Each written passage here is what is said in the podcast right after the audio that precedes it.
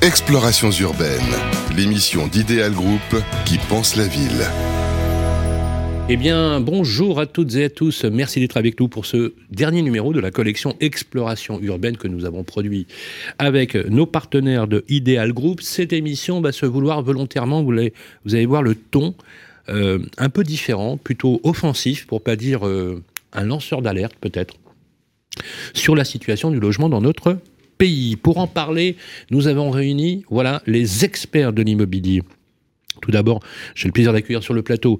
Il est euh, président de l'IMSI, il est essayiste économiste spécialiste de l'industrie immobilière, il a eu des fonctions publiques et privées dans les groupes immobiliers. C'est celui qui empêche de penser en rond dans l'industrie immobilière. Henri Buzicazo. Bonjour Sylvain. Comment ça va Henri? Pleine forme. Oui, alors je, je, vous sais en plus très offensif, on va beaucoup parler de, ce, de sujets, et notamment par exemple de la vacuité des politiques structurelles du logement dans notre pays. C'est un vrai sujet, pour pas dire un sujet social, avec bien sûr le cofondateur d'Ideal Group qui partage avec moi cette antenne depuis la naissance de cette collection. Pierre Vital est avec nous. Bonjour. Bonjour Sylvain. Comment ça va Pierre? Mais ça va pas mal. Alors, vous avez le moral euh, vraiment euh, fort, mais euh, la situation est quand même pas au top du top hein, en ce moment. C'est le oui, qu'on ben puisse dire. nous on est évidemment on est un groupe indépendant, donc on, quand on a des signaux faibles, il y a quelques mois déjà sur euh, un marché qui se tend et qui se complexifie, euh, là on est en plein dans la crise et effectivement on a envie de, de porter aussi des messages aujourd'hui sur la situation et sur les perspectives qui sont pas très bonnes. Vous êtes d'accord que sur le fait que ces messages, on va les porter de façon offensive parce que les solutions, nous les avons. Bien sûr, elles existent, elles sont portées aussi, bien par euh, mon groupe que par la Fédération des promoteurs euh, à laquelle je contribue aussi au développement. Donc oui, évidemment, il y a des solutions. D'ailleurs, Il je rappelle que vous êtes le président de la Fédération de Nouvelle-Aquitaine Mhm. euh, pour la FPI. Vous avez été aussi euh, l'artisan de cette fameuse charte sur la sobriété foncière qui a été conclue avec une mairie qui était quand même pas simple. hein. Mhm. Euh, et d'ailleurs, on a été reçu pour les clés de la ville avec Pierre Urmi qui a été franchement euh, très ouvert sur, sur l'idée. Vous étiez là d'ailleurs quand on nous, est- nous y étions. Euh, et bien sûr, notre euh, journaliste spécialiste de- des questions immobilières et notamment des questions de, du logement neuf est avec nous sur le plateau. Bonjour Bérénice Deville. Bonjour à tous. Comment ça va Bérénice? En pleine forme et vous? Ah ben écoutez, moi je suis euh, mieux, ce serait de la gourmandise, mais on va être offensif parce qu'effectivement, avec Henri, on s'est dit que euh, on allait euh, justement décliner les chiffres. Je vous propose, les amis, si vous êtes d'accord, pour démarrer cette émission, c'est qu'on fasse un panorama chiffré de l'année 2022. Euh, avec vous, Bérénice, on a beaucoup de choses à voir. Quel est le bilan? Alors- clairement pour 2022 Déjà pour rappel, l'année 2021 et l'année 2022 sont deux années exceptionnelles. Euh, on parle d'années records hein, en termes de volume, mais aussi en termes de prix. Pour vous donner quelques chiffres, en 2021, c'est 1 177 000 ventes euh, qui ont été réalisées. Et en 2022, bon, légère baisse, hein, baisse de 6,5%, mais c'est quand même 1 100 000 ventes qui ont été réalisées cette année-là. Donc ça, ce sont les chiffres euh, qui ont été euh, transmis par la FNIM euh, dernièrement. Si on Donc, regarde... Dans l'existant, il faut préciser. Dans l'existant, l'ancien. Si on regarde de plus près euh, l'année 2022, si on analyse euh, cette année-là, on voit qu'il y a vraiment deux temps. Il y a le premier semestre et le deuxième semestre. Euh, donc de janvier à juin, euh, on est toujours sur une dynamique importante hein, dans la continuité de 2021. Et euh, à partir de juin, on voit le ralentissement. hein, euh, on connaît la cause. Il y a eu la hausse des taux, euh, l'inflation. Euh, alors L'énergie. l'énergie, euh, voilà, exactement. voilà, tout le euh, tout le système. 200, 200 points de base d'augmentation en 6 mois euh, sur les taux de Mmh. crédit. euh, ouais. Alors après, du côté des agents immobiliers, a- arrêtez-moi si je me trompe, hein, on a vraiment ressenti les effets en septembre, Mm. euh, d'après euh, d'après ce qu'on entend. Euh, ralentissement qui continue depuis et qui devrait perdurer en 2023, on en parlera un peu plus tard. Donc ce ralentissement concerne les volumes, les durées de transaction et ça se traduit aussi sur les prix. Pour vous illustrer ces propos, donc quelques chiffres. Euh, on note que les prix entre janvier 2022 et juin 2022 ont augmenté de 3,6%, euh, alors qu'au deuxième semestre de 2022, on voit qu'ils n'ont progressé que de 1% entre juillet donc, et décembre. Donc on voit bien l'impact en fait. On voit un ralentissement de l'augmentation des prix. Oui, un Pour être un peu plus, l'augmentation. euh, Mais c'est précis. pas une baisse. Hein. Non, c'est pas une baisse. Et puis, Ouais. pour rappeler de manière générale, sur l'année 2022, en moyenne, sur toute la France, donc sur toute l'année, les prix ont augmenté de 5%. Si on enlève l'île de France, ils ont augmenté de 7,4%. Euh, après, évidemment, il y a des disparités en fonction des zones géographiques. On constate par exemple que les prix baissent euh, dans les villes les plus chères où le pouvoir d'achat immobilier euh, bah, est le plus contraint. Par exemple, Paris, Lyon, moins 2% en moyenne toujours. Et Bordeaux. Et Bordeaux aussi. Euh, à côté de ça, il y a par exemple Toulon et Strasbourg qui, eux, euh, qui connaissent une évolution des prix à deux chiffres. À côté de ça, il y a aussi des villes du sud-est, hein, comme Marseille, euh, Nice, Montpellier, qui restent euh, dynamiques. Donc on voit vraiment qu'il y a un marché des grandes villes à deux vitesses. Euh, côté région, c'est en Bretagne que les prix augmentent le plus. Donc il y a vraiment un rééquilibrage euh, des prix au niveau national qui a débuté donc en ce deuxième semestre 2022. Euh, il y a des disparités aussi, et Sylvain, vous reviendrez dessus tout à l'heure, en fonction des catégories et des types de biens. Euh, voilà, on va, en discuter. Euh, en tout cas, concernant 2022, je ne sais pas si c'est votre avis, messieurs, mais beaucoup s'accordent sur le fait que nous assistons à un changement de cycle du marché immobilier et certains parlent d'un retour à la normale. Je ne sais pas ce que, ce Alors, que vous en pensez. Peut-être un petit. euh, Alors c'est vrai que sur le marché euh, purement du neuf, euh, nous on est vraiment dans un marché de pénurie. hein. On a coutume de dire qu'on a un besoin de production de logements, alors de 500 000 logements, tout le monde s'accorde pas sur le chiffre, mais en tout cas on est quand même très en retrait par rapport à cette production-là, avec moins de 400 000 logements euh, cette année pour 2022. Et ce qu'on constate, et là pour le coup c'est propre à ma région Nouvelle-Aquitaine, qui est la, la- une des plus grandes régions euh, productrices de logements neufs, euh, on parle de moins 55% de mise en vente sur mon territoire, et on parle de moins 48% de vente. Donc on a un phénomène euh, qui est euh, double, hein, qui est celui qu'effectivement on alimente beaucoup moins qu'avant, mais en parallèle de ça, on a également moins de ventes proportionnellement, et quand on voit l'impact euh, immédiat, il est plus sur les investisseurs que sur les accidents. Donc on sent quand même que les territoires sont attractifs, les, mes territoires sont attractifs, mais pour autant, la production, si elle n'est pas là, les clients ne peuvent pas aller sur des produits attractifs. Donc en fait, finalement, c'est une triple peine, si on y réfléchit bien. Avec des taux d'intérêt et des hausses des matériaux qui vous empêchent finalement de construire et avec des, des- des prix de sortie, parce qu'il y a quand même une rareté foncière qui n'est pas, qui est pas simple. Le fait que les instructions de l'urbanisme et, et de PC sont plus aussi euh, évidentes euh, qu'avant. Et enfin, la demande qui est toujours soutenue, mais sauf que vous allez avoir un tarissement euh, de l'offre, donc du coup. Ce qui veut dire que probablement sur le neuf, je pense pas qu'il puisse y avoir de baisse de prix euh, très importante, puisqu'effectivement on est contraint sur Ah, il euh, peut pas y en avoir. l'économie, il ne peut Bah, pas y en avoir. Enfin, oui. Et, euh, et je, je vais même plus loin. On a une autre contrainte qui est arrivée euh, au-delà de tout ce que vous venez d'évoquer, c'est aussi euh, la réglementation, qui aujourd'hui nous aboutit à des projets qui sont encore plus chers à construire. Donc c'est la fameuse réglementation euh, RE 2020, Bah oui. euh, qui du coup nous contraint encore plus. Donc effectivement, on est dans un, à la fois dans une contrainte d'accélération de la réglementation, d'accélération aussi euh, de certains cahiers des charges des collectivités avec les chartes qui arrivent par la, à droite à gauche et qui nous ramènent du coup euh, sur des programmes plus compliqués à construire qu'avant et dans un contexte de production qui est encore plus compliqué. Donc effectivement, il ne pourra pas y avoir de baisse de prix, c'est une évidence, mais euh, la seule façon aussi de produire du logement pour tout le monde, c'est de produire du logement tout court, puisque le logement qu'on produit dans le neuf, c'est aussi du logement social qu'on fait en parallèle. Et quand on ne fait pas de logement neuf privé, on ne fait pas de logement Ah, social. mais c'est clair. C'est clair. D'ailleurs, c'est vous qui aviez dit, qui aviez dit que euh, 60% de la production de logements sociaux en plus de France, 50%. ouais. plus de 50% sont faits par des promoteurs Par le privé, privés. absolument. Henri, est-ce qu'on est, qu'on assiste ici, euh, euh, comme le disait euh, Bérénice dans son analyse, euh, et on va revenir d'ailleurs sur, le- sur les éléments, euh, à une régulation du marché ou pas? Non, non, Non. non, non. Euh, moi, je pense que l'heure euh, n'est plus, euh, alors ni à l'omerta, euh, ni à la litote. Euh, les euh, indicateurs euh, sont sombres et les premiers indicateurs qu'il faut regarder sont les indicateurs en volume. Quand on regarde les transactions dans l'existant, Bérénice en a parlé, et elle a parlé de l'infléchissement très très clair. Oui, en gros, depuis la mi-2022. Euh, et, et Pierre vient de parler des indicateurs relatifs au neuf. Euh, la production neuve, le nombre de transactions, tout cela est en train de plonger. Alors moi, je fais pas partie de ceux qui disent euh, ah mais euh, finalement on a vécu des années tellement exceptionnelles. Non, le logement c'est un marché de besoins. On enlève les 10% d'achats de résidences secondaires, on peut estimer ça luxueux. C'est un marché de besoins. Les investisseurs, ils investissent parce qu'il y a une demande locative en face et parce que c'est bien d'investir pour eux, mais il y a une demande locative. Ceux qui euh, achètent un logement dans, dans l'ancien euh, ou qui en changent, on sait qu'il y a cinq euh, origines, on le retrouve aussi dans le neuf. Ce sont les familles qui se composent ou qui malheureusement se disloquent. Euh, ce sont les naissances, les décès et la mobilité professionnelle. Voilà, c'est les cinq causes. Alors quand on me dit, ben, on a fait un million de transactions par exemple euh, l'an dernier, bah, c'était beaucoup, on pourrait se contenter de 800 000. Non, Mais non, pas du tout. Les Français n'inventent pas leur mobilité professionnelle, ils n'inventent pas un enfant qui naît, enfin ils le conçoivent, mais c'est très bien. ils n'inventent pas un décès qui va obliger à se replier. Bon, donc non, aujourd'hui, les baisses de volume, ce sont que des mauvaises nouvelles.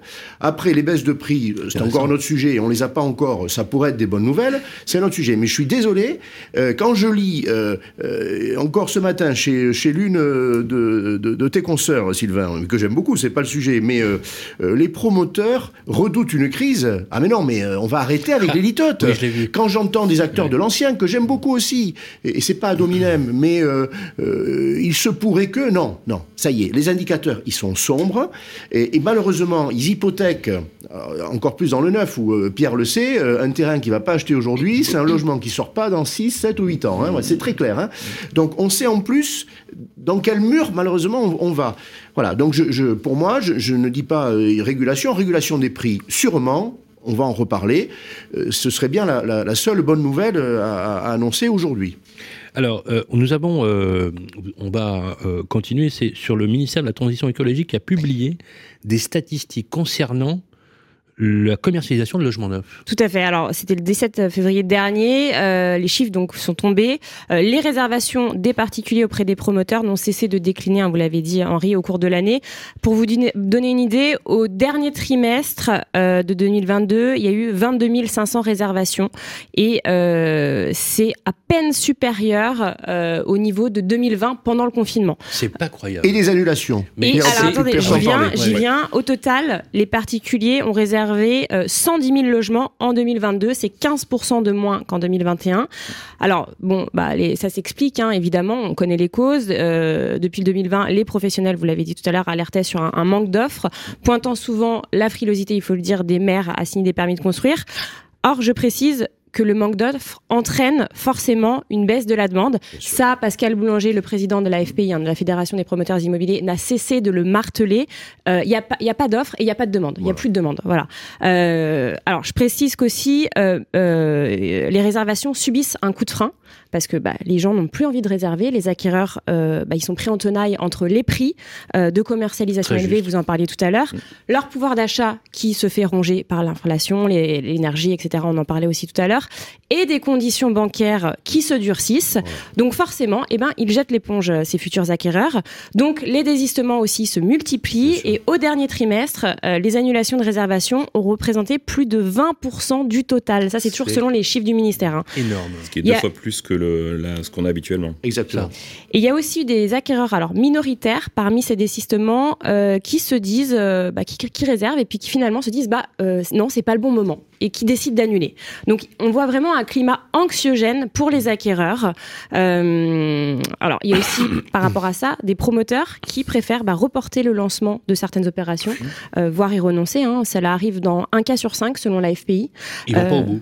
Bah Pierre, ça veut dire que vous. C'est des dossiers qu'on. Alors c'est quand même dramatique parce que quand un projet. Ils sont instruits, vous les faites pas Ils sont instruits, ils sont obtenus, ils sont parfois même purgés et puis on n'arrive pas à les mettre en œuvre parce qu'on a un appel d'offres travaux qui n'est pas fructueux et on préfère ne pas perdre d'argent que de commencer une opération à marge zéro, voire en marge négative. Donc euh, ça arrive. Et je rajoute un élément euh, que, que Bérénice n'avait pas dit, c'est qu'on constate et on suit, euh, nous, statistiquement, les obtentions de permis et les mises en chantier, qui sont deux indicateurs différents. Normalement, quand on obtient notre permis, lorsqu'il est purgé, on le met en œuvre. Et donc ce délai-là fait qu'il y a toujours un décalage entre les permis et, et les mises en chantier. Et moi, je constate sur ma région Nouvelle-Aquitaine qu'on a en général à peu près 5000 logements de décalage entre les permis obtenus et les permis mis en chantier. Là, on est passé à 10 000 logements d'écart, ce qui est énorme. Et en fait, ça veut dire quoi? Ça veut dire qu'on a des permis, mais ils ne sont pas mis en œuvre. Et ils sont mis en œuvre pour plein de raisons, dont la raison du coût travaux, dont la raison euh, de notre, notre vision aussi du marché en se disant si je démarre aujourd'hui et que j'ai une entreprise sur le chantier qui fait faillite, ça va me générer des coûts complémentaires. Donc les climats économiques ne nous aident pas à aller dans cette direction-là. Donc ça, c'est pour le coup de l'offre qui n'arrive jamais sur le marché. Question. Est-ce que dans l'histoire, moi je suis dans le métier depuis 30 ans, je me souviens pas d'avoir vu l'équivalent. Est-ce que je me trompe ou pas Alors bon, je, peux arguer maintenant, et Pierre le sait, je le fais volontiers, de 32 ans euh, d'expérience immobilière, et si je rajoute la partie politique, hein, voilà, auprès de celui qui a été un grand ministre, on, arrive à 35 ans. Alors ça me fait C'était Pierre J'entre, oui, Pierre Mianuri, je cite volontiers. Euh, j'entre dans un club fermé, hein, 35 ans d'expérience, donc je la revendique. Alors je la revendique notamment parce que, comme j'ai une, une assez bonne mémoire, je dis très solennellement que je n'ai jamais euh, assisté, mais, mais mécaniquement, il hein, n'y a pas de passion là-dedans. Je, je, fais un travail clinique là. Hein. Euh, quand un médecin doit constater que la maladie est assez grave, c'est pour la surmonter, hein, on va y venir. Mais je n'ai jamais vu un, un alignement de, de, planètes aussi sombre. Voilà, il n'y a pas un indicateur positif, je suis très clair. Donc si demain il y a une baisse des prix dans l'ancienne, tant mieux. Henri, non, 35 ans, jamais.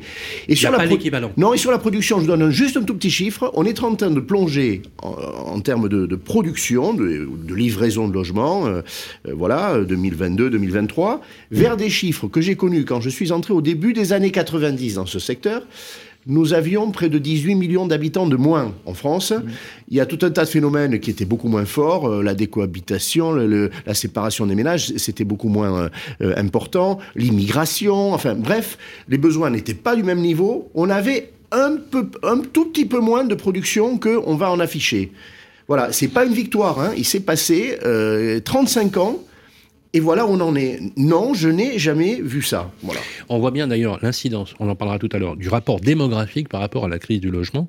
Et c'est d'ailleurs euh, Olivier Klein, qui n'a pas brillé par sa politique engagée, c'est le moins qu'on puisse dire, qui a dit au vœu de Procivis, vous y étiez, mm.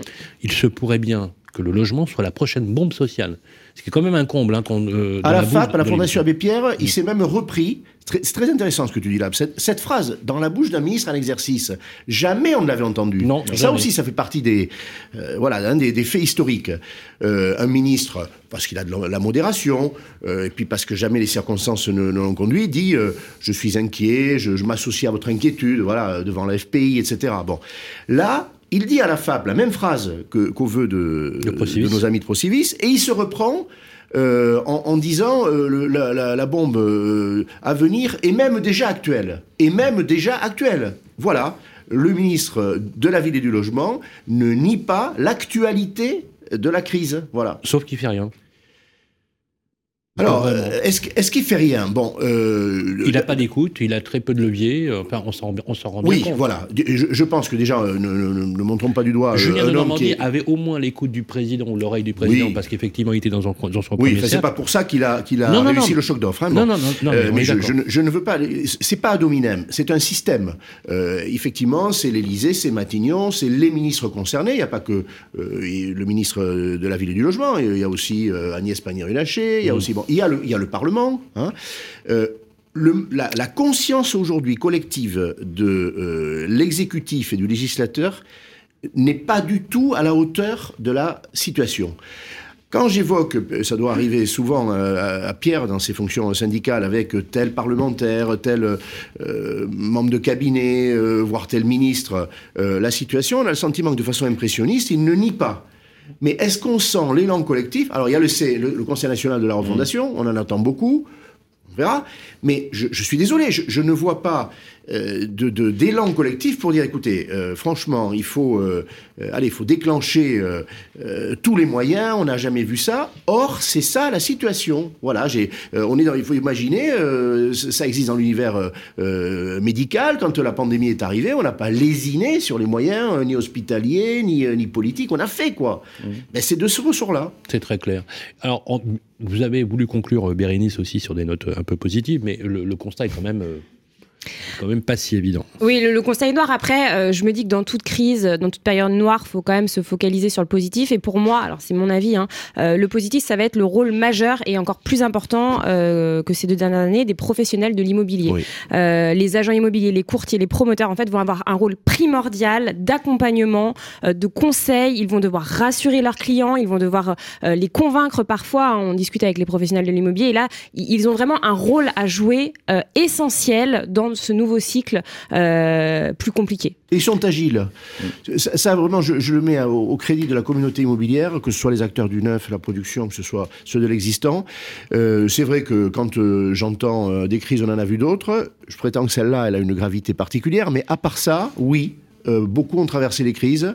Euh, Il y a des entreprises qui n'ont pas survécu. hein. Je, tiens à dire ça aussi parce que euh, il y a deux, deux choses inaudibles. C'est ne parlons pas des dégâts sur les entreprises et sur les emplois. Si, faut en parler faut en parler. Il y a les projets des ménages, ça c'est le premier préjudice. Puis il y a les entreprises. Euh, soyons très très lucides là-dessus. Je sais que Pierre il l'est pour les promoteurs. On peut parler des constructions de, de- des constructeurs de maisons individuelles aussi. Euh, nou- N'oublions pas ça. Et puis il y a- il y, a le discours aussi consistant à dire ah ben c'est pas plus mal, les mauvais vont disparaître. Non, moi j'accepte pas ce, ce discours euh, de nettoyage ethnique euh, parce que il y a des bons qui souffrent aujourd'hui. Il y a des bons parce que effectivement ils n'arrivent pas à construire parce que la demande n'est plus solvable et c'est pas parce qu'ils sont mauvais. Donc n'ayons pas de discours comme ça. Ce que vous dites d'ailleurs est d'autant plus juste que euh, c'est pas parce qu'on est une major, par exemple, qu'on a forcément un droit de revendication euh, éternel euh, sur les territoires. Euh, je sais pas, moi je prends le, le fait d'Idéal Group, hein, c'est un groupe que vous avez créé euh, il y a une quinzaine d'années à partir de rien. Mhm. Euh, avec votre complice Edouard. Euh, et euh, et c'est pas parce que vous appelez Ideal Group que vous n'avez pas le droit d'avoir une prétention sur l'avenir, comme certaines majors, majors etc. Et d'ailleurs, penser que les majors d'ailleurs sont forcément en meilleure santé, c'est parfois pas si évident à, Non, à, à non, décrypter. c'est pas si évident. Voilà, je vous propose qu'on enchaîne tout de suite sur la deuxième partie, mais je voudrais juste pour faire une petite synthèse sur les cinq données chiffrées, si vous êtes d'accord, Bérénice. 5% sur une année glissante, c'est bien sûr la baisse. 2, 70%, c'est la proportion des agglomérations des principaux marchés français. 3, c'est 3,8%, le rendement brut moyen constaté sur l'année 2022, hein, j'ai les amis. Euh, on verra euh, une statistique, on publiera d'ailleurs les chiffres à partir du printemps. 4, enfin, c'est 29, c'est le nombre de jours. Hein, le nombre de jours euh, qui constitue la durée moyenne de commercialisation d'un logement locatif à l'échelle nationale. En novembre 2022, ça vous surprend pas, euh, soit 7 jours de moins qu'en novembre 2019. Euh, c'est le signe d'une tension locative, bien évidemment, qui s'observe près des deux tiers des grandes agglomérations françaises, où là, il y a un vrai sujet euh, du, logement, et c'est un sujet euh, social. Voilà les chiffres qu'on va vous donner, bien évidemment. Vous pourrez retrouver toutes les documentations. On a d'ailleurs fait des infographies sur la question. On enchaîne avec la seconde partie de l'émission. Explorations urbaines, l'émission d'Idéal Group qui pense la ville. Bon, bah, on va être très clair, Bérénice, on a une politique du logement en berne, on peut le dire. On peut le dire, oui. On peut le dire. Alors, bien évidemment, on est très poli. On dit. euh, alors, moi, je, je le suis un peu moins. Je dis qu'il y a vacuité. Je l'ai fait sur BFM. Je dis, voilà. euh, J'ai même appelé Olivier Klein à peut-être réfléchir à, à quitter l'hôtel de Castres, peut-être, euh, etc. Comment vous pouvez imaginer en, préambule Et j'aimerais, euh, si vous êtes d'accord, Pierre, qu'on passe quand même euh, une option politique. Il y a quatre projets qui pouvaient être portés politiquement. Le premier projet était celui d'une forme de sanctuarisation de l'amortissement généralisé, qu'on appelle le statut du bailleur privé. C'est-à-dire qu'en fait, rendre en équité euh, les principes des SCI à l'IS, par exemple à l'impôt sur les sociétés, la SCI euh, tout court, et le statut fiscal des particuliers, amortissement qui générerait jusqu'à 3% de gains de pouvoir d'achat chaque année, permettant éventuellement de recycler entre guillemets ce pouvoir d'achat pour la rénovation énergétique. Ça coûte très peu en fait à l'État quand on y réfléchit. Euh, le deuxième point, c'est la baisse de la TVA. Un vrai sujet. Euh, on en a parlé déjà sur l'antenne. Je fais toujours cette allusion et cette imagination. Quelle est la TVA sur le sucre? Elle est de 5%, puisque c'est considéré comme un produit de, né- de- de première nécessité. Est-ce que vous pouvez vous passer de sucre, euh, Bérénice? Eh bien oui, moi je, je- je- je- je fais un régime sans sucre. Est-ce que, vous pouvez vous pa- est-ce que- est-ce que vous pouvez vous passer de votre logement pour vivre avec votre euh, Non, ça cette me- chère Alban Ça me paraît euh, compliqué. Voilà. Donc ça veut dire qu'en fait, on vous dit euh, empoisonnez-vous au sucre, ça vous coûte 5%, d'accord? Mais si vous voulez loger, qui est un premier besoin, qui est un besoin maslonien, bah, ça va vous, va vous en coûter 20. Euh, on est d'accord euh, là-dessus. Troisième sujet, c'est celui, effectivement, euh, de la loi de programmation voulue, pensée, etc. Qu'est-ce qu'une loi de programmation? Ça s'assimile à une forme de rescrit fiscal ou administratif. Ça gèlerait pour vous, Pierre, Mmh. une politique du logement avec notamment une sanctuarisation des dispositifs sur les six prochaines années. C'est un cycle normal, hein, on est d'accord, Henri Ah bah, Bien sûr. Et- Ok. Et, et un promoteur, s'il n'a pas cette visibilité, il peut pas vivre. Voilà. Tout ça pour dire, les amis, pourquoi je, vous- je vous le dis, et ces projets portés pour en débattre, c'est-à-dire qu'on ne va pas se contenter uniquement de taper sur le gouvernement, de taper sur les défaillances. Les solutions existent Oui. et elles ont été chiffré. Prescription médicale. Non, mais voilà. Mais moi, alors ces propositions-là, je souscris à chacune d'entre elles, mais vraiment. Euh, et euh, ce que j'ai envie de dire aujourd'hui, alors moi, je, je, demande pas euh, à Olivier Klein de, quitter son bureau, l'hôtel de, de, Castres. Bon, l'homme est estimable. Ce qui ne va pas, c'est la place qu'on ne lui laisse pas. Bon, voilà. Hein, et là, c'est plus haut. Qu'est-ce qu'on veut pour le logement? Rappelez-vous de ce que disait, ce que disait Chevènement. Oui, quand euh, voilà, ministre ou ça, ferme sa gueule ou ça, démissionne. Donc je, je, comprends ta phrase. Ce que je veux dire, moi je préfère un homme qui connaît son sujet, qui est, euh, qui est de bonne foi, etc., reste notre euh, ambassadeur pour la, cause publique, parce que demain c'est quelqu'un d'autre, mais il n'a pas de marge de manœuvre, ça changera rien. Donc je très sympa d'un seul coup. Avec non, mais parce que je veux pas personnaliser le, sujet. Je pense ah qu'il est, plus grave. je pense qu'il est plus grave. alors moi je suis prêt à dire que le président Macron, voilà, je, je dans une entreprise, le patron il est toujours responsable de tout. Hein, D'accord, Pierre Bon. Donc, euh, moi, je, si, je, suis, suis pas content un jour parce que j'achète un logement chez Pierre, je vais pas je vais pas taper sur le commercial. Je, vais faire une lettre à Pierre. Donc, pour moi, le président de la République, aujourd'hui, voilà, je dis, ne, prend pas la mesure et donc en cascade, jusqu'au ministre en charge du logement, ça va pas. Bon, et jusqu'au, et jusqu'au Parlement. Euh, ça, c'est le premier point. Parce que ce que j'ai envie de dire aujourd'hui, c'est qu'est-ce qu'on attend? Puisque la, crise est consommée, elle n'est pas à redouter, elle est consommée. On va chez le médecin, il vous dit vous êtes malade. Est-ce qu'il vous dit bah écoutez, la prescription, prenez-la tranquillement dans les 12 mois qui viennent Non, il vous dit alors les analyses c'est demain, puis vous revenez la semaine d'après et on, on entre en mode guerrier ces chantiers-là, si on les ouvre pas, ils n'aboutiront jamais. Un chantier de révision fiscale, comme le statut du bailleur, mais ça prendra pas moins de, allez, j'ai envie de dire une année, jusqu'au vote définitif de la loi de finances pour 2024. Mais qu'est-ce qu'on attend? On, s'en parle, c'est un sujet de débat. Maintenant, on dit oui, vous avez raison. Bon, euh, la loi de programmation euh, des parlementaires, le ministre dit oh, c'est une bonne idée, ça, ça, ça mais faisons-le. On ne peut plus attendre. Voilà, le sujet est là. Est-ce que vous êtes d'accord? J'adhère évidemment complètement à ce que dit Henri. Après, euh, la réalité aujourd'hui, c'est qu'on a besoin de redonner du pouvoir d'achat ou de l'envie d'acheter dans le neuf euh, à nos acquéreurs, qui mhm. soient aussi bien sur euh, la primo-accession, l'accession à la propriété, donc l'histoire de la TVA est un vrai sujet. Vous êtes d'accord que bien sûr. vous aimeriez Mm. Non, mais on peut, on peut le dire, être considéré comme un produit de première nécessité, comme le lait, le sucre ou la farine. Bien sûr. ça connaît dans certaines zones d'ailleurs. Hein. C'est pas anecdotique ce qu'on dit là. On a connu, il y a des territoires, euh, il y a des zones en rue euh, dans lesquelles la TVA est réduite. Il n'y a pas de raison qu'on n'ait pas de la TVA réduite sur euh, d'autres accédants.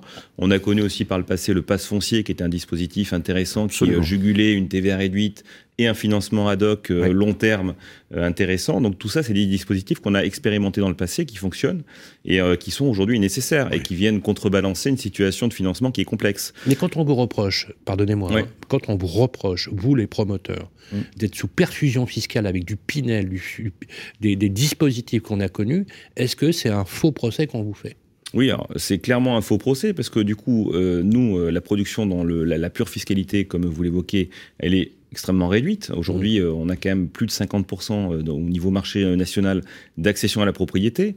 Et quand on n'est pas sur l'accession à la propriété, il faut quand même savoir que le dispositif Pinel, qu'il soit Pinel ou Pinel Plus, apporte une solution sur le locatif de très bonne qualité, avec des loyers réduits. Est-ce que vous en profitez pour augmenter? Non, mais on va dire les choses comme elles sont. Est-ce que il n'y a pas d'opération, et on le voit actuellement, on est auditionné... Vous faites payer l'avoir fiscal ou vous faites payer l'avantage fiscal à Pas du tout, on est aujourd'hui auditionné par la Cour des comptes sur le dispositif.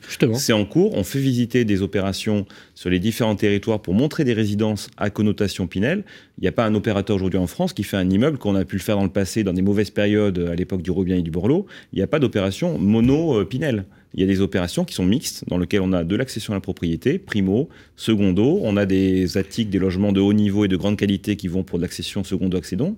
Et donc, la, la, réponse à ma question, c'est vous ne faites pas payer l'avantage fiscal, parce qu'on peut faire du Pinel, il y a des personnes qui achètent du Pinel sans même avoir vu le, euh, le, bien. On peut le comprendre, de moins en moins, vous le gérez, vous déléguez, mais ça vous le maîtrisez parfaitement. Par contre, vous confirmez mmh. à nos auditeurs que ça c'est faux. Bien sûr, c'est ce qui va être prouvé. Euh, c'est, ce qu'on vous dit, c'est ce qu'on vous rabâche à longueur de journée. Oui, c'est ce qui nous a reproché, mais ce qui n'est pas la réalité. Je, vais apporter sur le fait d'accord avec, ce que dit Pierre. Le fait de euh, faire payer l'avoir fiscal. Oui, mais dans la question qui est posée, il y en a une deuxième. C'est est-ce que la production de logements, en collectif notamment, les promoteurs, est sous perfusion, mais on pourrait dire pareil des, maisons individuelles qui sont très euh, primo-accédants. Est-ce que sans prêt à taux zéro, les euh, constructeurs de maisons individuelles seraient capables de vendre une maison? Est-ce que sans mm. euh, Pinel, les promoteurs sont capables de... Et là, il ne faut pas être de mauvaise foi.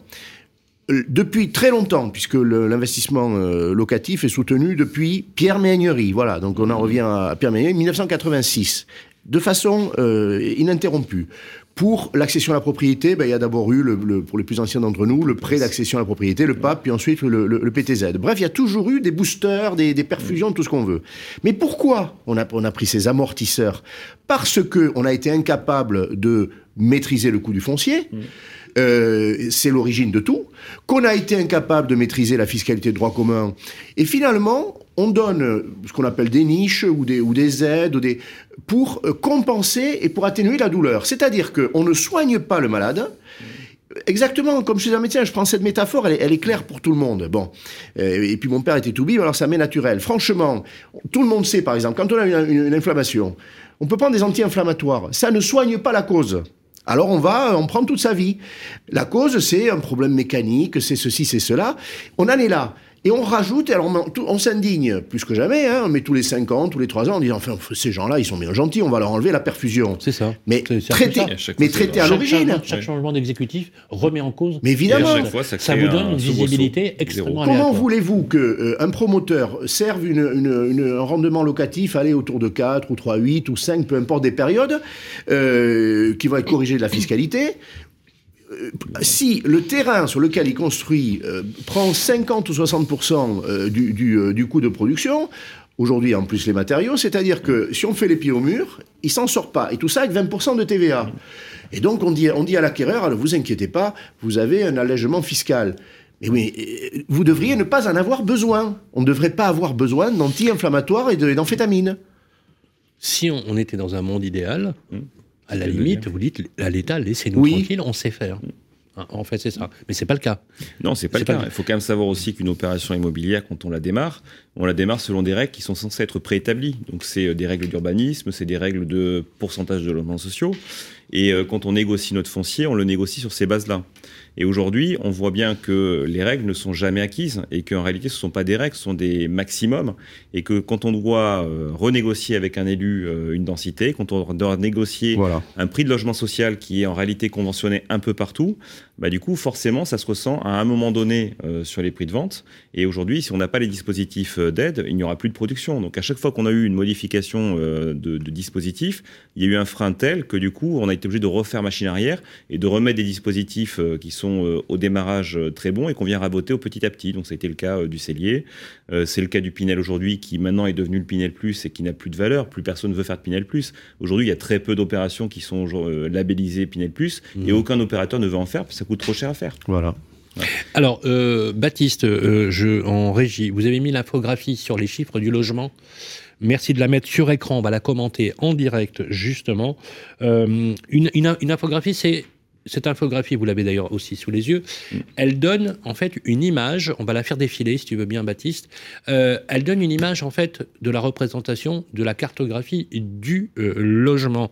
Euh, je vais reprendre si vous voulez bien votre, votre fiche, euh, puisque on me l'a pas imprimé, mais ça c'est sympathique, merci. euh, Ouais, anti-sèche. voilà, anti-sèche. voilà. Euh, 37 millions de logements en France, 344 000 logements construits, résidence principale 82%, les logements vacants c'est 8%, c'est juste énorme. Enfin, ça c'est un. Euh, Henri, tu savais euh, qu'on avait un chiffre aussi élevé de logements vacants?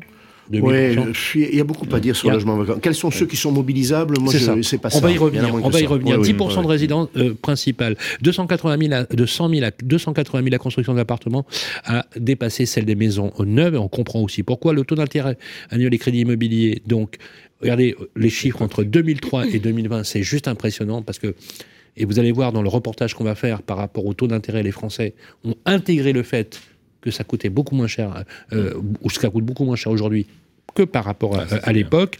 Euh, c'est 30 millions de ménages. 19% des ménages souffrent du froid dans le logement.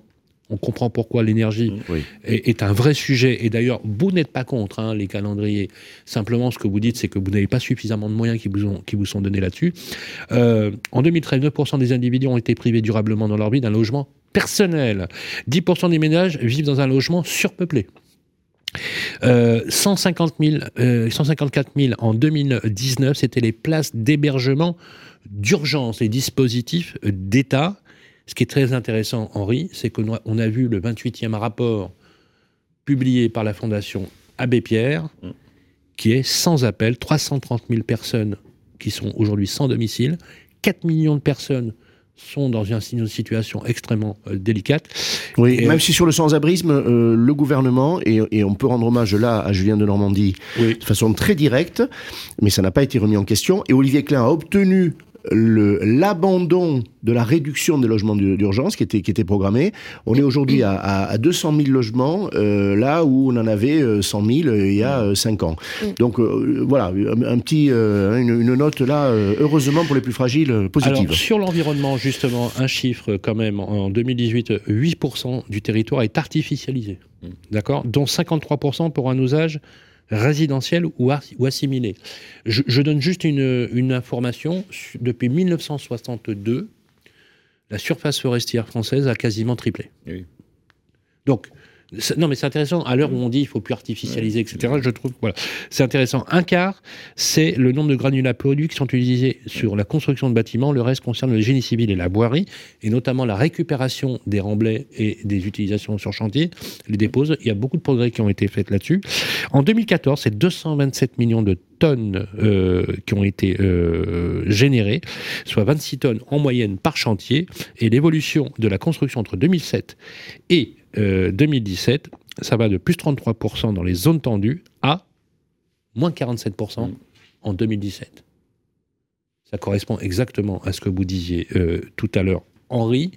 Euh, ça appelle quand même des commentaires euh, sur cette cartographie. Qu'est-ce que vous, le professionnel que vous êtes en plus, vous avez la particularité, vous, d'avoir occupé des postes de, euh, de dirigeants dans des grandes entreprises de l'immobilier hein, français, euh, no- notamment chez Numéro 1. Euh, ça vous évoque quoi? Parce que moi, quand, quand je vois ces chiffres-là, je me dis que on est sur une régression en volume Mmh. de la pensée même du logement et, et- et de l'habitat. C'est ça, c'est à ça que fait penser cette cartographie. Bah, euh, je pense qu'il y a plusieurs euh, éléments qui sont intéressants. Ce qu'on regrette, c'est peut-être d'avoir pas d'actualisation encore plus précise et encore plus récente, parce que certains chiffres sont, sont, finalement un peu âgés et un peu, et un peu anciens. Moi, je trouve que sur Oui, ça s'arrête. En fait, on a une cartographie de 2019 Oui, avec sûr. deux années de recul. Je, je- je rappelle que ces statistiques, c'est statistique.gouv. Oui. On vous donnera l'URL. le- on a récupéré et vérifié tous ces chiffres. Alors, ce qu'il faut voir, c'est que moi, je trouve que ce qui, ce qu'il faut relever, c'est que d'abord, le logement neuf, c'est une toute petite partie du logement en France. Donc, euh, effectivement, on parle, on parle de plus d'un million, enfin, beaucoup plus qu'un million de transactions euh, à l'année, alors qu'on parle de à peine 100 000 euh, dans le logement neuf. Donc, le logement Mhm. neuf est une petite partie. Et c'est quand même la partie qui est la plus vertueuse en termes de qualité de logement. On fait parmi les logements les plus qualitatifs en Europe. Et ça, évidemment, faut hautement le mettre en avant. Et il faut aussi expliquer tous les à côté que peut avoir l'avantage d'un logement neuf. Euh, consommation d'énergie, euh, services dans les immeubles, donc des immeubles de nouvelle génération. Donc je trouve que le logement neuf n'est pas assez mis en avant par rapport au, à la fois au mode de vie des habitants, mais aussi aux contraintes qu'ils ont actuellement. Et les contraintes qu'ils ont actuellement, c'est euh, combien euh, est-ce que leur logement consomme de l'énergie, euh, est-ce qu'il émet du CO2, est-ce qu'il y a euh, plus de qualité qu'avant, est-ce que les modes de vie sont adaptés. Et effectivement, ce que nous on produit aujourd'hui, et, euh, c'est du logement qui est très agile et qui du coup vient s'adapter aussi au mode de vie. On parlait de décohabitation, euh, on réalise des opérations dans lesquelles on fait l'appartement d'amis qui va être un appartement euh, co-géré avec euh, les syndics de copropriété et où on va pouvoir faire venir euh, sa famille pour un week-end plutôt que d'aller à l'hôtel. Donc il y a pas mal de choses qui se mettent en place. Il y a le coworking où il y a beaucoup Et d'endroits. le logement mo- modulaire, par exemple, je sûr. rentre dans un 3 pièces qui devient 2 pièces. Bah, nous on fait. Le euh, contra- le, vous savez, le, le logement alvéolaire à la Arc et à Flex. euh, alors nous, on en fait depuis lance- euh, 2012. hein. Enfin, Ouais, chez ouais. Ideal Group, euh, depuis 2012, on a eu un premier projet qui s'appelait Origami et qui était du Oui. coup l'habitat qui se plie à vos Oui. envies. Donc c'est Oui. un, du logement évolutif. Donc euh, je pense qu'effectivement, le logement neuf n'est pas assez mis en avant Oui. et on y assimile euh, souvent au logement neuf un côté un peu euh, rigide et finalement un- assez peu qualitatif en termes de, de qualité d'usage, alors qu'en fait, il est, il est très en avance par rapport au reste. Par contre, c'était pas du papier, hein, c'était du béton. c'était du béton. Voilà, c'était l'origami, euh. Ça peut être Donc- délicat. donc je, vous, moi- je vous ouais. propose, en, Ouais. euh, pour continuer, extrêmement intéressant ce débat, c'est bien qu'on le fasse. Bérénice, on a fait un micro-trot Tout à fait. Pour. Pour euh, sonder, euh, pour- pour son- pour alors, avoir un c'est inté- panel. vous allez voir, c'est très intéressant, euh, les, les réponses des Français. Merci à Baptiste de mettre un peu de son pour qu'on l'écoute bien. On lance le- ce reportage et je vous demanderai de réagir tout de suite après. Préférez-vous acheter dans le neuf ou dans l'ancien? Dans l'ancien. Dans l'ancien. L'ancien. Je préfère acheter dans le neuf. Peu importe, à vrai dire. J'aurais peut-être plutôt une tendance à préférer l'ancien pour le charme d'un vieil appartement. Après, si je trouve quelque chose de bien dans le neuf, euh, ça me dérangerait pas d'acheter dans le neuf. Alors j'ai acheté dans les deux. J'ai acheté dans l'ancien parce que j'aime, je trouve que c'est plus agréable à vivre. Euh, et j'ai aussi acheté du neuf. Et en termes d'équipement, c'est mieux. En termes de réglementation, de tout ce qui est euh, bah, réglementation énergétique, je pense que le neuf euh, correspond plus aux, aux normes actuelles. Moi, c'est plus sûr. Je sais jamais sur quoi je vais tomber avec le neuf. Euh, le charme, le charme de l'ancien, euh, et puis euh, on peut rénover ça à souhait comme on le veut. Parce que c'est mieux, c'est plus joli, c'est, enfin je sais pas, ça a plus de caractère. Selon le contexte économique actuel, êtes-vous toujours prêt à emprunter dans le cas d'une acquisition immobilière? Euh, ouais, je pense que c'est toujours un bon investissement d'investir dans l'immobilier. Et faire un prêt, euh, pourquoi pas, ouais. Je suis toujours prête à, à faire un emprunt parce que je sais que bah, je, pourrais le, je pourrais facilement le rembourser plus tard euh, parce que bah, l'immobilier reste quand même un, un patrimoine intéressant. Je suis actuellement euh, sous crédit, donc euh, oui. je préfère euh, acheter que louer. Au moins, je sais que c'est un bien à moi. Si on pouvait faire un prêt, on, on achèterait plutôt dans l'ancien, malgré qu'on ait investi dans du neuf, euh, dans du Pinel dernièrement. Alors le contexte économique actuel, il n'est pas si mauvais, même si euh, beaucoup se plaignent effectivement d'un contexte économique. Euh, j'ai un âge qui me permet de savoir que les emprunts immobiliers, euh, quand moi j'ai commencé, c'était autour de 10%. Donc aujourd'hui, quand on est même à 3,5%, euh, ça reste bon marché entre guillemets, même si c'est vrai que ça, ça augmente le poids des remboursements.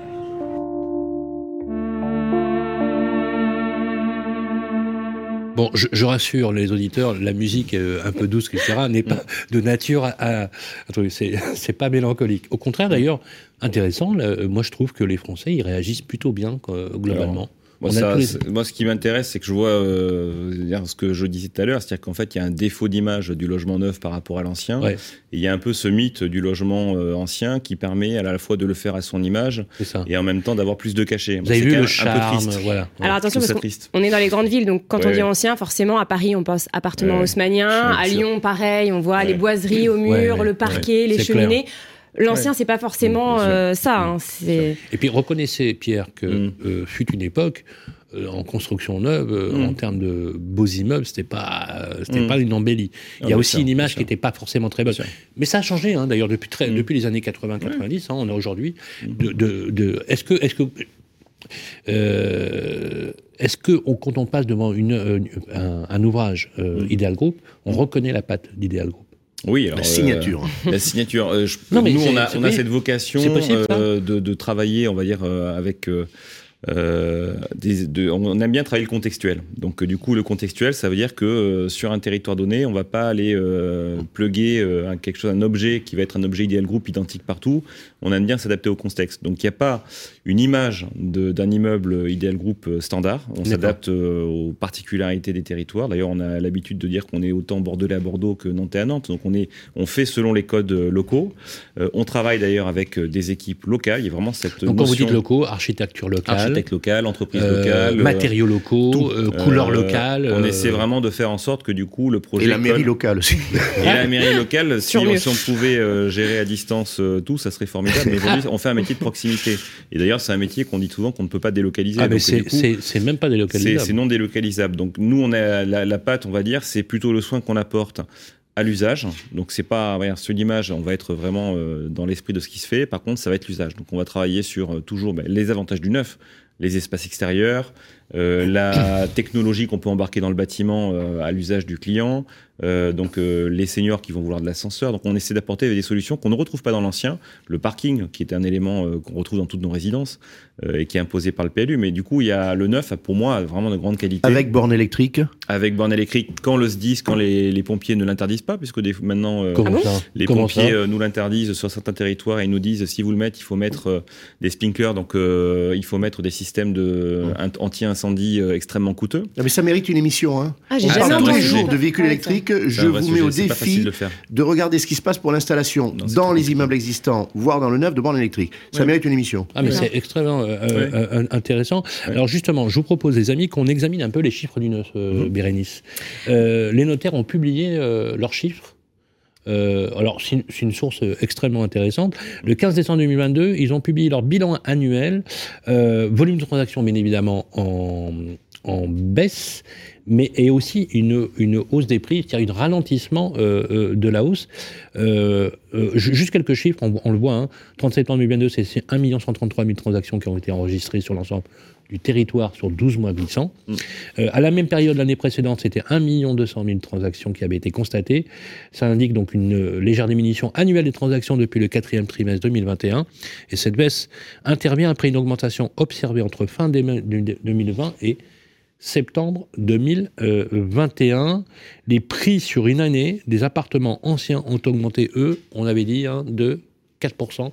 Ouais. Sur le notaire, même si les chiffres variaient parce qu'on était sur 5 tout à l'heure. Donc on- ça, c'est de l'ancien. voilà, c'est Ça, c'est voilà. l'ancien et Euh, euh, c'est voilà. ancien sur le collectif. C'est c'est l'ancien. Ça corrobore complètement ce que vous dites, Pierre. Euh, prix des appartements dans l'ancien dans l'Hexagone ont connu une large hausse de 0,9 sur le, le T1, le T2 2022 et le T3 2022. Les évolutions qui ont été observées entre 2022 euh, et le T2 2022, donc le, le- le trimestre euh, de l'année pour ce qui est de l'immobilier sur le collectif, donc augmenté sur une, une base de 4%. Et sur les deux années précédentes, c'est plus 5,3 au T3 2021 et 6,6 au T3 2020. Que- que- Est-ce que la tension. Moi, ce que j'aimerais, c'est qu'on analyse un peu plus les chiffres. La tension qui règne sur le neuf, moi, j'ai l'impression de l'avoir toujours connue. Est-ce que c'est structurel? Pour les raisons que vous avez évoquées, hein, d'ailleurs tout à l'heure, l'incapacité peut-être à réguler les prix du foncier, à développer une politique d'aménagement du territoire, adapter la démographie, etc. Mais voilà. Et est-ce que, enfin, ma deuxième question, est-ce que dans nos débats, le fait qu'on dise, c'est un peu un vœu pieux de dire qu'on arrivera un jour à faire baisser les prix par une, un effet soit de régulation, soit un effet d'équilibre, etc. Bah, Henri Musicazo. Euh, Alors, dire que c'est structurel tellement c'est ancien, oui, je suis assez d'accord. Mais pour moi, c'est pas inéluctable. D'abord, c'est pas mon tempérament. Puis, euh, je suis désolé. Le remède majeur, par exemple, et, et tu viens de l'évoquer, c'est l'aménagement du territoire. C'est quand même fou qu'il faille que les Français montrent la direction euh, et, et notamment euh, passent de signaux faibles à signaux forts au moment de la Covid pour dire mais nous les villes moyennes ça nous intéresse. Ça faisait 40 ans qu'on métropolisait sur 11 métropoles en France euh, l'habitat. On s'est dit, tiens, les villes moyennes, ça, ça- ça leur plaît bien, c'est intéressant pour les promoteurs. Euh, tiens, les territoires ruraux nous intéressent. Le télétravail, évidemment, accompagne tout ça, mais, mais pas seulement. L'aménagement du territoire, c'est-à-dire une meilleure répartition, une décongestion, c'est le meilleur remède, bien sûr. La politique foncière, c'est le meilleur remède. Euh, des modernisations aussi, on Mais quand vous parlait... euh, dites, quand vous dites- pardonnez-moi que je comprenne bien, euh, la décongestion, ça veut dire que si on arrivait à décompresser les grosses métropoles Oui. et qu'on occupait des territoires qui sont bankable, on, mécaniquement, on aurait des, des prix un peu à la- à l'allemande qui, qui, Bah, qui seraient euh, beaucoup plus Il y a abordables. aussi, on parlait de politique foncière, le, le- le- le- les terrains... il faudrait donc de l'emploi, en fait. Il faudrait donc. Mais bien sûr, ah, il faut des lignes à grande ah, vitesse. tout il à faut, fait. Il faut rendre accessible les infrastructures, les infrastructures, mais naturellement, on ne parle plus d'aménagement du territoire. Excusez-moi, je ne suis pas venu pour faire la promotion de Pierre Méhaignerie, mais le dernier qui a eu dans son titre l'aménagement du territoire et le logement, il a quitté son ministère en 1988, hein, on est en 2023, c'est Méhaignerie. Depuis, l'aménagement du territoire, qui est une volonté, hein, c'est euh, l'État va euh, aller précéder les ménages ou les entreprises, on n'en parle plus. Et on le constate, on dit c'est formidable, maintenant les Français, tiens, ils aiment bien habiter Chartres, Orléans, c'est extraordinaire, Angers, euh, Le Havre, Mhm. alors ça fait monter les prix, Oui, oui, oui. parce que ces villes-là n'y ont pas été préparées, Oui, l'offre est insuffisante. Oui, absolument. Eh bien, aujourd'hui, c'est les Français qui font la politique du logement. C'est dommage, ils, on, on aurait pu précéder un petit peu de 10 ou 20 ans, juste ça. Euh, oui, il y a des façons de faire baisser le foncier. Oui, il y a des façons de faire que l'offre, elle serait pas à 350 000 logements par an, mais à 500 000, euh, parce qu'on a besoin de ce renouvellement. Et aujourd'hui, les attraits du logement neuf, qui étaient évoqués, euh, et on est au cœur de Paris pour l'interview, mais les ménages le réalisent, les attraits technologiques, techniques, Pierre l'a évo- l'a évoqué, ils sont majeurs. Ils sont majeurs. Je trouve même qu'ils ne les mettent pas assez en avant, les promoteurs. Parce qu'un logement existant, ce que ça va coûter d'en faire un logement neuf, euh, on ne le fera jamais. On voit bien aujourd'hui ce que ça coûte, la transition environnementale. On ne sait pas où trouver l'argent. Le logement neuf, il répond à tout ça. Euh, il, il anticipe sur les évolutions euh, sociologiques, ou en tout cas, il leur répond. euh, oui, il faut aujourd'hui des espaces partagés. Oui, il faut euh, la chambre qu'on pourra prêter à des amis, mais qui n'est pas dans l'appartement parce que elle, elle servirait pas euh, 8 mois sur 12. Tout cela, le, le logement neuf l'apporte. Et il faut renouveler le parc existant. Il s'en détruit chaque Il faut l'abonder. Donc on ne dise pas Et aujourd'hui, ça fait deux ans que la, la politique du logement, au sommet de l'État, nous explique que la mobilisation du parc existant de la vacance. Alors, euh, 3 millions, et allons-y, il y aurait 3 millions de logements. On dit, mais ça va, écoutez, alors, on va arrêter de construire, il y a 3 millions. C'est faux, c'est faux. On nous sort une étude, euh, c'est extraordinaire, hein, euh, qui nous a été présentée à l'ouverture du Conseil national de la euh, refondation, au terme de laquelle 275 000 logements neufs par an suffisaient, suffiraient. Mais c'est n'importe quoi. C'est n'importe quoi. Donc on est en train de nous dire, écoutez, logement neuf, pourquoi pas, c'est sympa. ouais, Il en faut un petit peu. Mais qui a présenté ces chiffres-là? Merci. Bercy. Bercy, ouais. Bercy. C'est quoi Merci. C'est c'est 400 Le 000 Trésor, qui- qui la direction du le- Trésor, une responsable de la direction du Trésor est venue en ouverture du CNR. Alors, elle, elle s'est pas taillée un franc succès. Et là encore, je la montre pas du doigt. Une étude a été faite. Je ne sais pas si on l'a commandée euh, pour la tordre. En tout cas, je suis désolé. Mais il y a une source en France qui dit que euh, on construit trop de logements. Faut oser, hein. Et puis il y a euh, 500 sources qui disent euh, non, il en faudrait un peu plus, beaucoup plus ou euh, passionnément plus. Il y a une source. Comment on peut dire ça? Et donc aujourd'hui, le discours, il est terrible. Il consiste à dire euh, en majeur euh, tout sur le logement existant, et je l'aime, un logement existant, mais il faut arrêter de dire qu'il peut tout, tout, euh, tout satisfaire. Et le logement neuf, bah, euh, d'abord, euh, ça va pas avec le ZAN, et puis, euh, et puis c'est cher, et puis bon, euh, non, c'est pas très important, ce n'est qu'un pour cent euh, du parc, mais il faudrait que ce soit 2% du parc, et on en a besoin. Voilà. Alors, il y a euh, deux derniers sujets sur lesquels je voudrais qu'on développe. C'est que je voudrais qu'on évoque euh, avec vous, Bérénice, le pouvoir d'achat des Français. Oui. Euh, ça, c'est un vrai sujet. Et enfin, euh, pour finir sur une note très positive, vous avez créé, et d'ailleurs j'étais là au lancement, puisqu'on l'a lancé, il me semble, euh, au CIMI. Euh, alors c'est superbe, hein. Euh, il y a un site internet, c'est Caractère. C'est de bonne facture. C'est pas forcément, euh, alors c'est du haut de gamme, mais c'est pas forcément réservé uniquement aux ultra riches. Tout le monde y a accès. Ce sont euh, des formidables travaux. C'est intéressant, juste en introduction, comme, quand on s'appelle Ideal Group, pourquoi on crée Caractère? C'est quoi l'idée? Alors déjà, ça fait C'est un partie nouveau des- relais de croissance, c'est quoi? Ou c'est une stratégie globale? Ça fait partie, euh, on a toujours eu euh, vocation à être présent sur euh, la diversité des, de l'immobilier et on a travaillé donc sur le résidentiel, on fait du tertiaire aujourd'hui, on fait de la résidence service. Donc on a travaillé sur ces thématiques dans le neuf En fait, et vous êtes sur toutes les classes d'actifs, quoi, quasiment. tout ce qui est immobilier, on, on le travaille. D'accord, y On compris le commerce. Y compris le commerce. Et on a décidé en 2019 de, de commencer un peu, parce qu'on le faisait, on va dire, de façon, euh, de façon euh, ponctuelle ou de façon occasionnelle, euh, de structurer une équipe sur la réhabilitation. Et la réhabilitation, pour nous, dès 2019 et même avant, parce qu'on en avait fait avant, c'est un sujet qui nous paraît important, mais c'est un sujet de professionnel, c'est un sujet euh, très particulier et une appréhension euh, technique, fiscale qui est complètement différente. Et qui Donc, répond à un vrai besoin. qui répond à un vrai besoin. Alors là, pour le coup, euh, je, je confirme ce que dit Henri. Quand on parle de, de logements vacants, il y a des logements qui sont en réalité des logements en rénovation qui sont considérés comme vacants. Il y a des logements qui sont patrimoniaux dans le cadre de succession qui sont vacants. Enfin, il y a plein de choses qui sont non mobilisables et puis ils sont pas non plus localisés là où il faut. Donc je pense que sur la réhabilitation, il faut faire très attention. Il faut pas euh, penser que effectivement, même si la, la- la législation nous l'impose, que les gens vont investir massivement dans la rénovation parce que c'est très compliqué, ça coûte très cher et on a également besoin sur ce métier-là d'avoir euh, un accompagnement fiscal qui existe. Donc il y a des dispositifs propres. Le déficit foncier, il y a le. Malraux, Et qui vous permet de sortir des opérations. et qui permet de sortir des opérations qui sinon ne sortiraient pas. D'accord. Et dans, un des volumes qui au niveau national sont pas du tout à Mais en l'échelle fait, du c'est- doublement vertueux parce que vous, vous investissez aussi dans des lieux où les mairies, les collectivités locales sont très ennuyées parce qu'elles n'ont pas les moyens de le faire. Bien sûr. Donc finalement, ces dispositifs répondent à la fois à une demande Mm. de revitalisation du cœur de ville, parce que parfois ce sont des immeubles de, de facture magnifiques, euh, des fois même classés, des fois même euh, Mm. effectivement euh, préservés, euh, mais il y a besoin d'investir. Et, et à côté de ça, les usagers ont un avantage fiscal pour pouvoir finalement Ils investir. ont un avantage Donc fiscal et on reconstruit du logement Et ça- et locatif ça loge. souvent de bonne qualité. Et ça euh, loge bien sûr. dans de bonnes, dans de bonnes qualités. Avec On va parler loyers, hein. maintenant du, du pouvoir d'achat, justement, pour corroborer les éléments. Euh, Bérénice, où est-ce qu'on en est au pouvoir d'achat? On voit qu'en fait, la- le périmètre baisse véritablement. Eh bien oui, pour toutes les raisons qu'on a évoquées, euh, le pouvoir d'achat immobilier pour un appartement ancien est basé sur un remboursement mensuel de 800 euros sur une durée de 20 ans. Et alors selon les données du marché immobilier ancien en France, pour l'année 2022, la surface finançable euh, pour un tel bien euh, s'est établie à 43 mètres carrés, donc c'est une baisse de 2% par rapport à l'année précédente. Et on avait fait une estimation par rapport à l'augmentation des 300 points de base Mhm. sur les taux d'intérêt constants de janvier 2022 à euh, janvier 2023, c'est la perte de euh, la chambre supplémentaire qu'avaient acquis les Français dans les cinq dernières années, Mmh. soit l'équivalent d'à peu près une, euh, en moyenne entre 12 et, et 18 mètres carrés selon les métropoles, etc. C'est pas neutre du tout, surtout quand on a des mômes, parce qu'on se rend pas compte à ces points euh, la promiscuité euh, là-dessus. Alors, il faudrait quand même qu'on compare un peu les chiffres, Bérénice, sur l'année, si on prend 2012, la surface finançable avait progressé de 14%, soit 5 mètres carrés de plus, et sur les trois derniers trimestres de 2022, pour un appartement ancien, cette surface est supérieure à la moyenne nationale dans 11 villes euh, sur les 17 qui ont été étudiées, on vous donnera d'ailleurs les sources.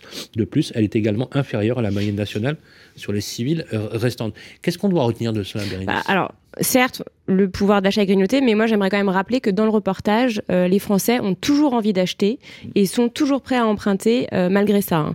Alors, on, a souvent parlé de, de- de cet amour de la pierre euh, chez les Français. Je pense qu'il est là malgré la crise. Et je pense aussi, alors je ne sais pas si c'est grâce à Internet, que les Français se rendent petit aussi compte que en France, on est quand même, on est quand même pas mal, on est quand même pas mal au niveau des taux. hein. Quand on regarde chez nos voisins ou même outre-Atlantique, c'est pas la même chose. Donc voilà, j'aimerais quand même rappeler euh, ça, une note un peu positive. Alors oui, euh, on perd euh, des mètres carrés, oui, le pouvoir d'achat est grignoté, mais le moral des Français reste quand même plutôt positif. Alors, il faut savoir qu'il y a quand même des territoires qui tirent un peu leur euh, euh, épingle du jeu. Je vois par exemple que la baisse est la plus faible à Grenoble avec euh, moins 5%, Saint-Etienne avec 6%, euh, et, bien, et Paris. et, et Paris. Elle s'est accrue par contre de 10% de plus à Nice, Marseille, Strasbourg, Toulon. Et sur une période de 10 ans, Nice a connu par exemple, c'est incroyable, alors, quand on a étudié, une surface plus 20% hein, sur les 10 dernières années. À l'inverse, Bordeaux a enregistré la baisse la plus significative avec moins 21% sur le marché immobilier ancien individuel. Ça vous surprend pas? Non, ça me surprend pas. Après, ça m'évoque une réflexion, c'est que euh, aujourd'hui aussi, on a des contraintes de production de logements où euh, parfois on nous impose des typologies de logements. Euh, il faut tant de T3, tant de T4, euh, parce que les, les, les élus euh, fantasment sur le fait que la famille idéale qui viennent chez eux, c'est la famille avec trois enfants qui a besoin de quatre pièces. Ça, c'est les maires hein, qui vous l'imposent. C'est les maires qui nous l'imposent. oui, oui. Et, euh, moi, Je ça m'appelle quand même une double réflexion. C'est euh, d'abord, ils savent pas toujours quels sont réellement les gens qui viennent chez eux et qui viennent habiter chez eux. On parlait tout à l'heure de cohabitations. Euh, même les bailleurs sociaux à qui on produit beaucoup de logements sociaux nous disent arrêtez de nous faire des T4. Ça a fait doubler la, la demande de logement sur 10 ans, hein, Ouais. la décohabitation. Ah ouais, donc euh, ils nous disent euh, arrêtez de nous faire des T4 euh, de 90 mètres carrés, on ne sait pas les louer et on n'a pas de, de locataires pour ça. Et ça m'amène à une deuxième réflexion, c'est qu'aujourd'hui, euh, le Pinel Plus, entre autres, nous impose des surfaces minimales. Il faut savoir que quand on achète euh, 45 mètres carrés ou 40 mètres carrés pour un T2, euh, c'est quand même des mètres carrés qu'il faut payer en plus. Euh, donc là, malheureusement, quand on, les, quand on fabrique l'immeuble, on le fabrique pas dans le but de vendre à un investisseur, on le fabrique euh, dans le but de le vendre à un accédant, qui soit après derrière euh, un bailleur ou un, occupant. Donc moi, je trouve quand même que c'est hallucinant qu'on puisse euh, ne pas juger la qualité d'un logement sur son agencement, mais qu'on le juge sur sa surface. Ouais. Donc ça, c'est des éléments qui, Ah oui, pour moi, sont inflationnistes aussi sur euh, la capacité d'emprunt. Donc Et le Pinel pas- Plus est mal ficelé selon vous pour moi, il est complètement mal ficelé. Il est euh, d'abord extrêmement compliqué à mettre en Ouais. place. Ça demande de, de respecter la, la réglementation euh, RE 2020, objectif 2025. Donc tout ça fait que Vous avez pas est- l'impression qu'on vous l'a mis, là, le Ah, Pinel c'est- Plus, dans le but de ne pas l'utiliser finalement euh en tout cas, il n'est pas utilisé. ça, c'est une vrai qu'il est moins utilisé que le Pinel Ah euh, c'est classique. impressionnant. Si on avait voulu faire en Oui. sorte oui. qu'il ne marche oui. pas, Bah on oui. n'aurait pas fait très différemment. Oui, voilà. hein.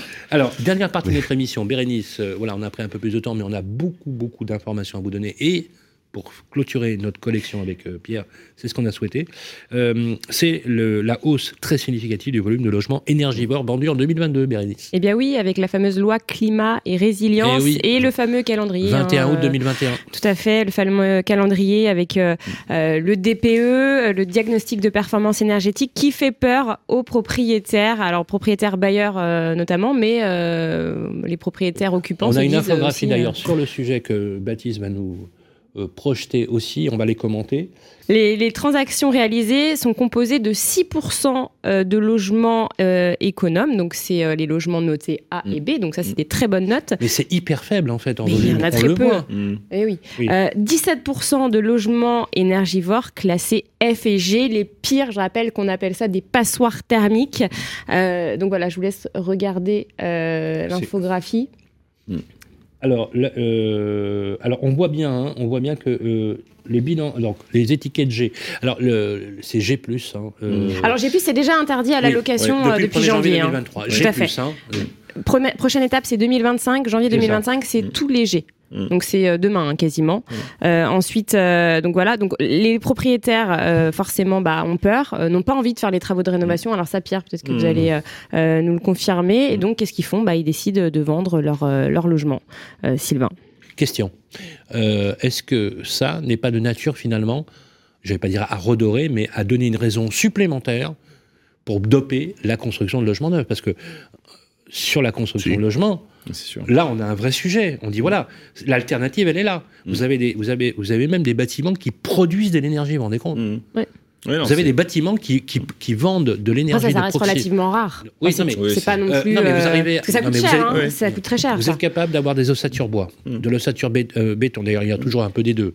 Vous êtes capable d'utiliser la fiscalité locale, d'utiliser les artisans locaux. Vous avez un résultat énergétique extrêmement favorable. Une- des, des gaz à effet de serre euh, des trucs qui sont quand même vachement réduits aujourd'hui. Vous avez vachement progressé là-dessus. Oui, bien sûr, vachement progressé. Et pour autant, euh, nous, quand on aborde le sujet de la réhabilitation, il faut quand même aussi que les particuliers soient conscients que rénover un logement, nous, on n'achète que des logements qui sont extrêmement mal classés, voire même qui sont euh, des, des coquilles vides, sans fenêtre, sans rien, donc qui sont des C'est plus pourri, que des passoires thermiques. Quoi. C'est des, vraiment des. Mais vous rasez là. Dans... Donc on rase pas, on rénove, euh, et ça coûte très cher de rénover. Vous gardez coûte, l'ossature en fait, juste. Ouais, bien euh, sûr, on garde que la, que Quand la c'est boîte. possible. Quand c'est possible. La plupart du temps, quand on fait de la rénovation sur caractère, euh, c'est toujours possible. Après, Ah c'est oui, une question de coût.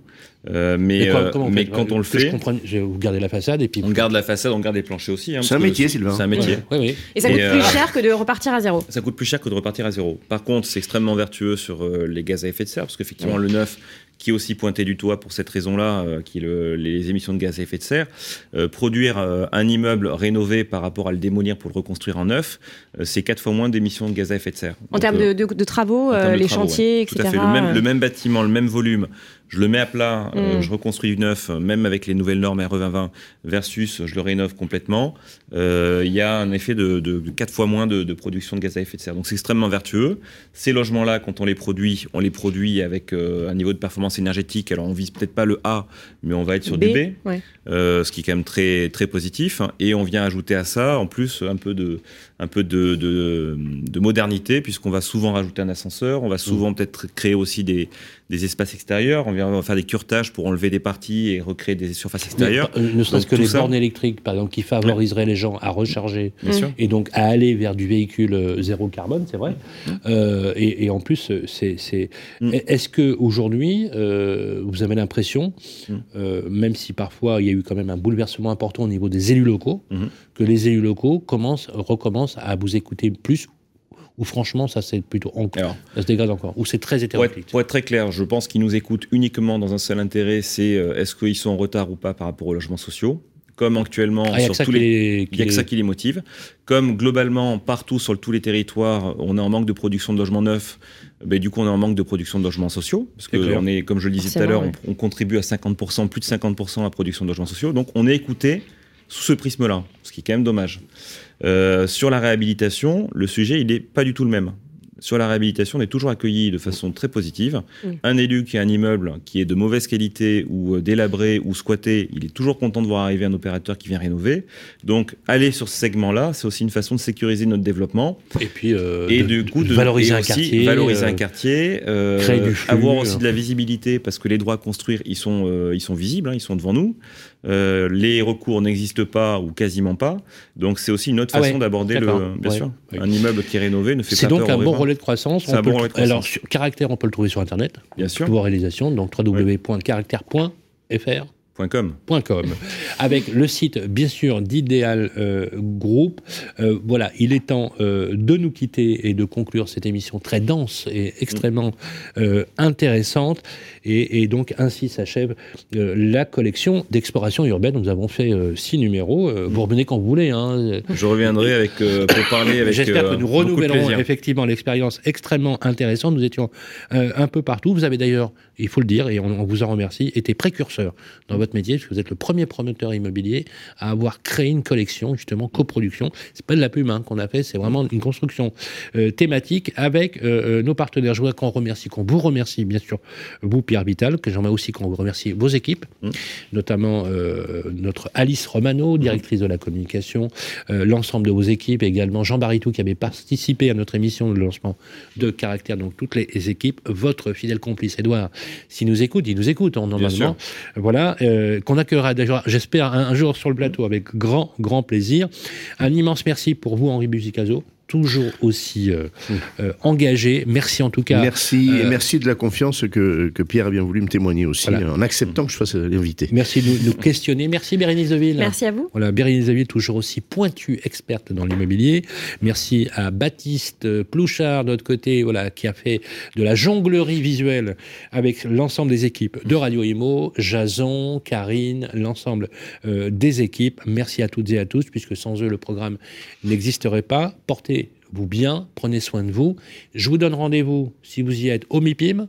Hein, Pierre, on se retrouve au MIPIM du 14 au 17 mars au Palais des Festivals de Cannes. Vous allez dans le bunker, c'est le P-1 et on est installé euh, le plateau au K21. K21. Rendez-vous au MIPIM. D'ici là, profitez du temps. Apparemment, euh, le soleil s'est levé pour tout le monde. À bientôt. Explorations urbaines, l'émission d'Idéal Group qui pense la ville. À réécouter et télécharger sur les sites et applis de nos radios et sur toutes les plateformes de streaming.